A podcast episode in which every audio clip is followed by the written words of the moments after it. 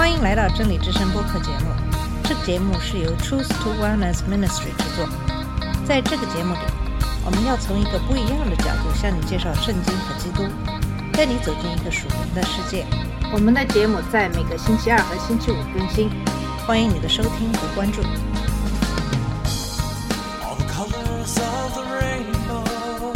你好，我是马军。上期节目给大家分享的是《使徒行传》的第三章，今天的节目开始学习《使徒行传》的第四章。第四章实际上是《使徒行传》第三章开始的事件的延续。在上期节目讲到，彼得和约翰在晚祭时进入圣殿祷告。当他们走进名为美的门时，遇到了一个天生瘸腿的乞丐。他们奉拿撒勒人耶稣基督的名医治了这个人，这个人就一跃而起。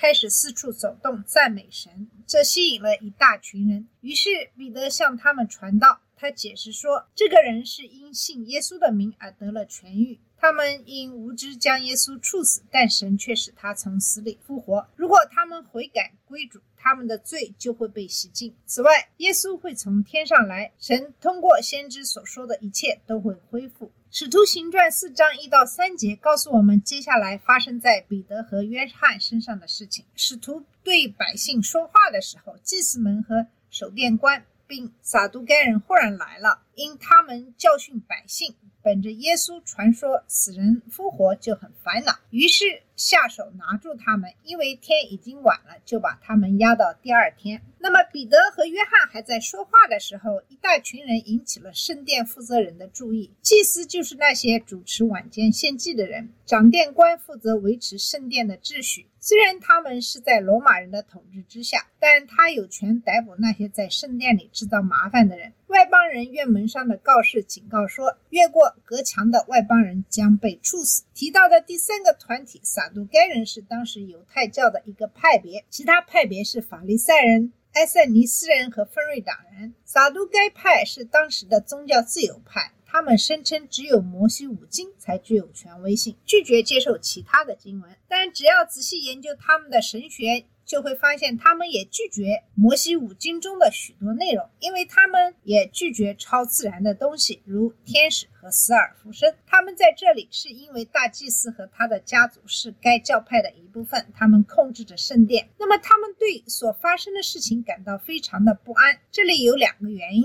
首先，彼得和约翰虽然不认识百姓，却在教导他们。他们要求教师必须是受过教育、有资格证书的人，或者至少是能回答他们关于教义和律法的问题、有门徒跟随的人。彼得和约翰不符合这两个标准。其次，更令人不安的是，他们正在宣扬耶稣的复活。他们曾以亵渎者的罪名处死了耶稣。但如果耶稣复活了，那么他们，尤其是否认耶稣复活的撒都该人，就会被揭露为假教师。他们想结束传道，就把彼得和约翰拖进了监狱。因为已经是晚上了，而他们的法律不允许在晚上听审，所以他们只能等到第二天再去公会。那么第四节，我们看到使徒们的第一个反应是，他们在被捕时没有反抗权威，他们知道可以相信耶和华会从所发生的事情中带来好处。当掌权的恶人因为我们的言行为耶稣基督做见证时，而对我们做坏事时，这是我们需要效仿的榜样。耶和华立刻带来了美好。路加在第四节中写道：尽管遭到逮捕，但听到之人的有许多信的。男丁数目约到五千。尽管遭到犹太宗教领袖的反对，教会仍在继续扩大。这是《使徒行传》中最后一次提到教会的具体规模，因为教会的发展速度超出了他们的能力范围。那么，《使徒行传》五章十四节将教会的发展概括为不断有许多男女加进来。那么，一个普遍的真理是，教会在逼迫中成长。而这恰恰与看起来合乎逻辑的事情和逼迫者的愿望相反。在前三个世纪，大量基督徒遭到逼迫和杀害，包括被浸泡在沥青中烧死，或在竞技场上喂野兽等多种方式。但到了第四世纪，基督徒却成为罗马世界的主流宗教。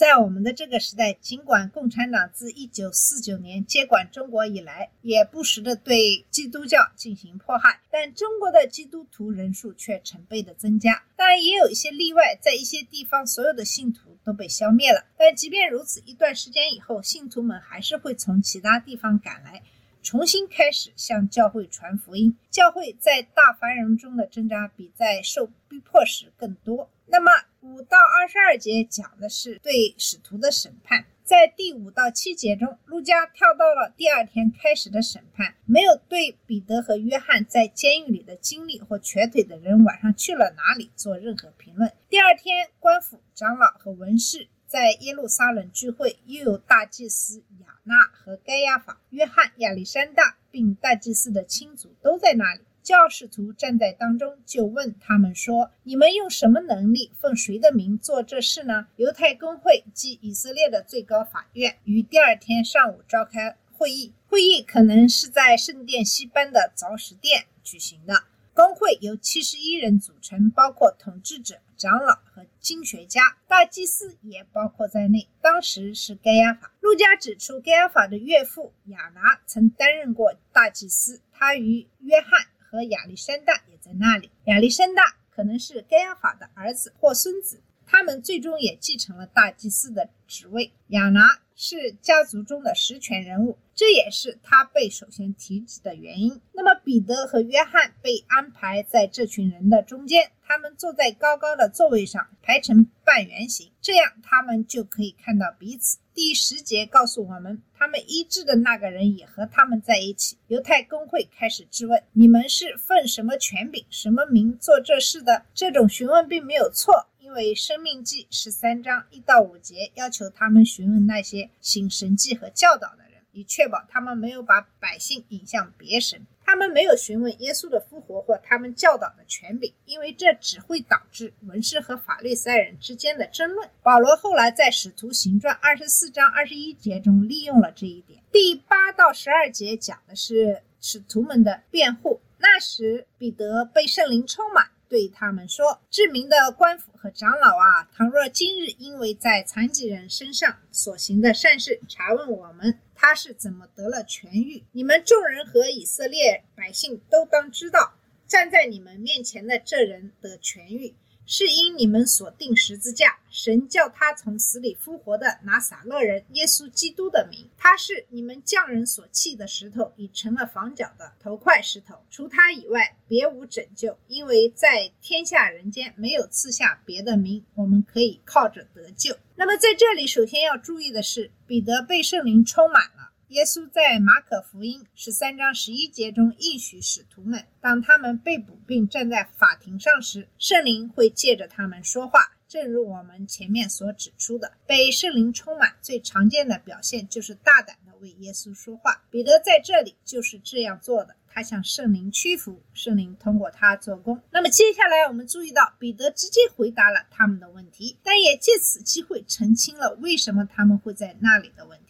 并毫不妥协地向他们传讲基督。他只向百姓中的规条和长老发问，因为显然是他们在发问。文士们大多是法利赛人，他们不会像统治者或长老们有同样的担忧。然后他澄清说，他和彼得之所以受到盘问，是因为。他们做了一件好事，奇迹般的治好了一个瘸腿的人，这并不是什么犯罪的活动。然后彼得直指问题的核心，不仅向犹太公会，而且向所有以色列人宣告，这个神迹是奉拿撒勒人耶稣基督的名行的，就像他前一天所做的那样。彼得确保他所说的人是谁是绝对清楚的。这个以前瘸腿的人能够健康的站在他们面前，靠的是那位名叫耶稣的人的能力和权柄。他就是应许的弥撒亚，被称为从拿撒勒来的那一位，与前一天一样。彼得也毫不客气地宣布了他们犯了把耶稣钉死在十字架上的罪，但他也很快补充了他们不想提起话题：神让耶稣从死里复活了。接着，彼得引用了诗篇一百一十八章二十二节。对他们进行了控诉。在马太福音二十一章四十二到四十四节中，当耶稣告诉这些祭司长，神的国要从他们手中夺去，赐给一个能结出果子的民族时，他们引用的也是这篇诗篇。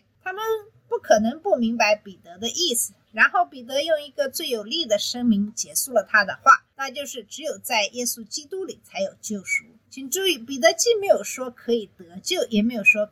可能得救，好像人可以靠自己获得救赎，或者说救赎是不确定的。那么耶稣是我们赖以得救的唯一的名，这一点在今天依然适用。我们的后现代社会拒绝接受这一真理的绝对性，但真理就是真理。它不会因为你希望它有所不同而改变。除了对耶稣基督的信仰之外，在任何人或任何事上寻求救赎，都是在宣判自己的灵魂将在我们公义的神和造物主的手中受到永恒的诅咒。彼得在这里直接利用这个机会，通过宣讲耶稣基督的真理来荣耀神。当我们受到非信徒的质疑的时候，我们也应该这样做，就像彼得前书三章十五节所说。但要在心里尊基督为主为圣，凡叫你们为心中所存的指望做辩解的，总要存温柔敬畏的心，随时做好准备。那么在十三到十八节的时候，讲的是呃审判和商议。在这段经文中，犹太公会对彼得的回答进行了商议，并做出了判断。经文是这么说的：他们见彼得、约翰的胆量，又看出他们原是没有学问的小民，就稀奇。认明他们是跟过耶稣的，又看见那治好了的人和他们一同站着，就无话。于是吩咐他们从工会出去，就彼此商议说：“我们当怎么办这两个人呢？因为他们诚然行了一件明显的神迹，凡住耶路撒冷的人都知道。我们也不能说没有，唯恐这事越发传扬在民间，我们必须恐喝他们，叫他们不再奉这名对人讲论。”于是叫了他们来，禁止他们总不可奉耶稣的名讲论教训人。在这个时候，他们终于认出了彼得和约翰是耶稣的同伴。他们惊讶于没有受过任何正规教育的人竟然如此大胆和自信。此外，被医治的人也在场，这让他们进退两难，不知如何是好。他们不能否认已经发生的神迹，但也不能允许他们继续向人们传讲耶稣。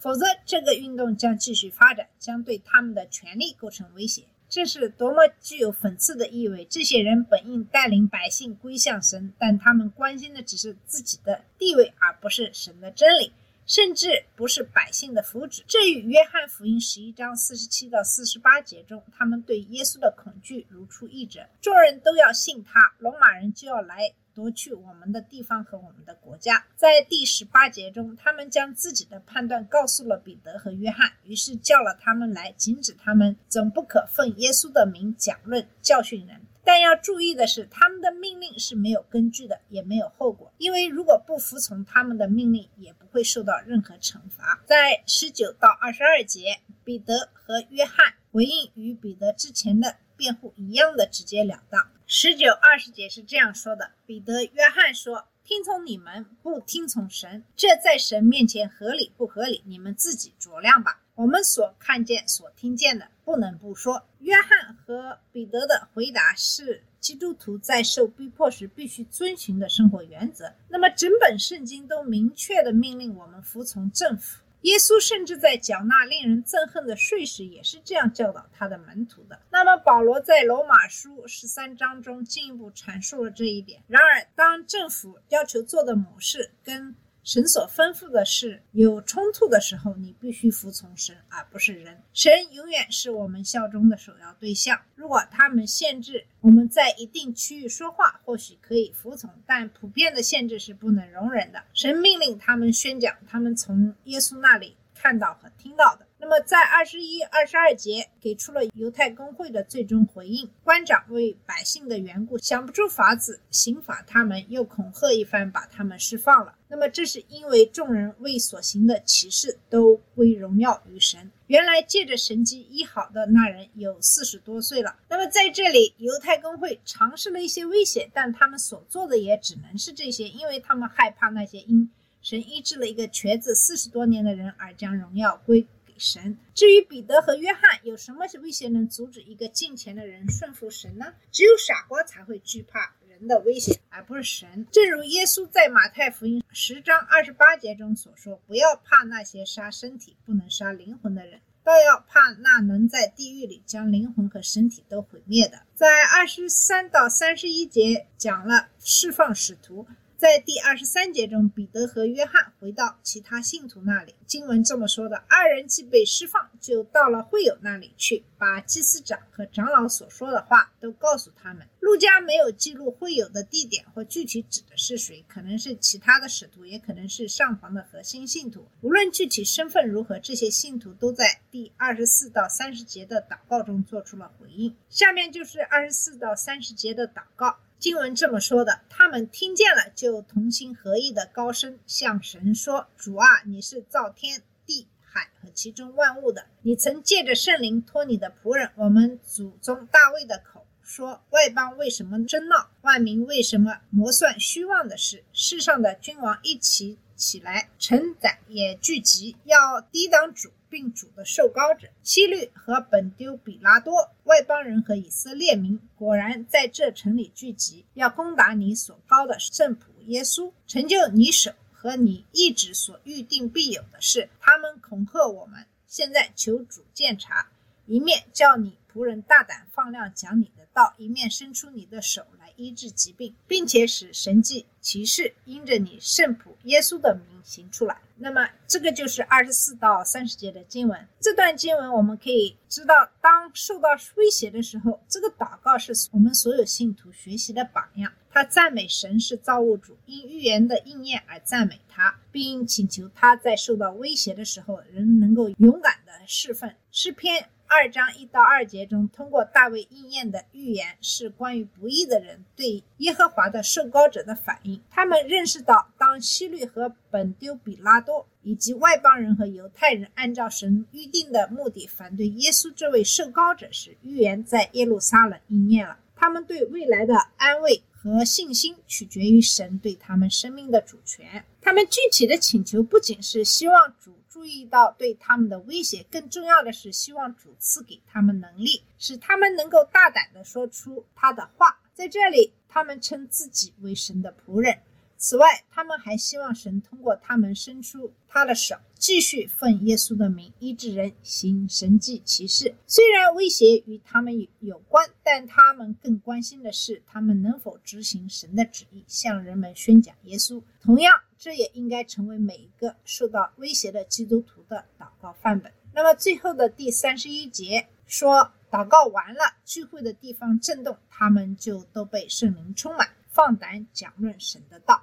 在这节中，神肯定地回答了他们的祷告，并显明他们所在的地方被震动了，圣灵充满了他们，使他们大胆地宣讲神的话语。虽然路加没有告诉我们他们是在哪里这样做，但经文清楚地表明，他们是带着他们所要求的胆量，不断地这样做。所以，他们一定是不顾别人的威胁，在人们中间这样做的。当我们为耶稣基督做见证而面临迫害和威胁时，我们需要有这样的反应。虽然恐惧是面对威胁时的自然反应，但是我们可以把我们的担忧告诉彼此，然后一起把它带到我们至高无上的神面前，把我们的未来托付给他。无论是什么，都要按照他为他的国度所制定的计划来进行。我们只需要努力成为主最好的仆人，在顺服主的过程中。我们可以确信圣灵会赐予我们力量来实现他的旨意。那么，神应许信徒健康、财富和繁荣的错误教导是一种经不起逼迫的信仰。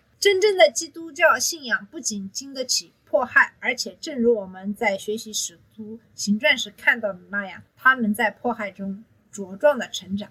好了，我们今天的节目就到这里。今天跟大家一起学习的是使徒行传的第四章，对基督徒的迫害开始了。好，在下期节目我们会继续跟大家一起学习《使徒行传》。谢谢你的收听，我们下次节目再见。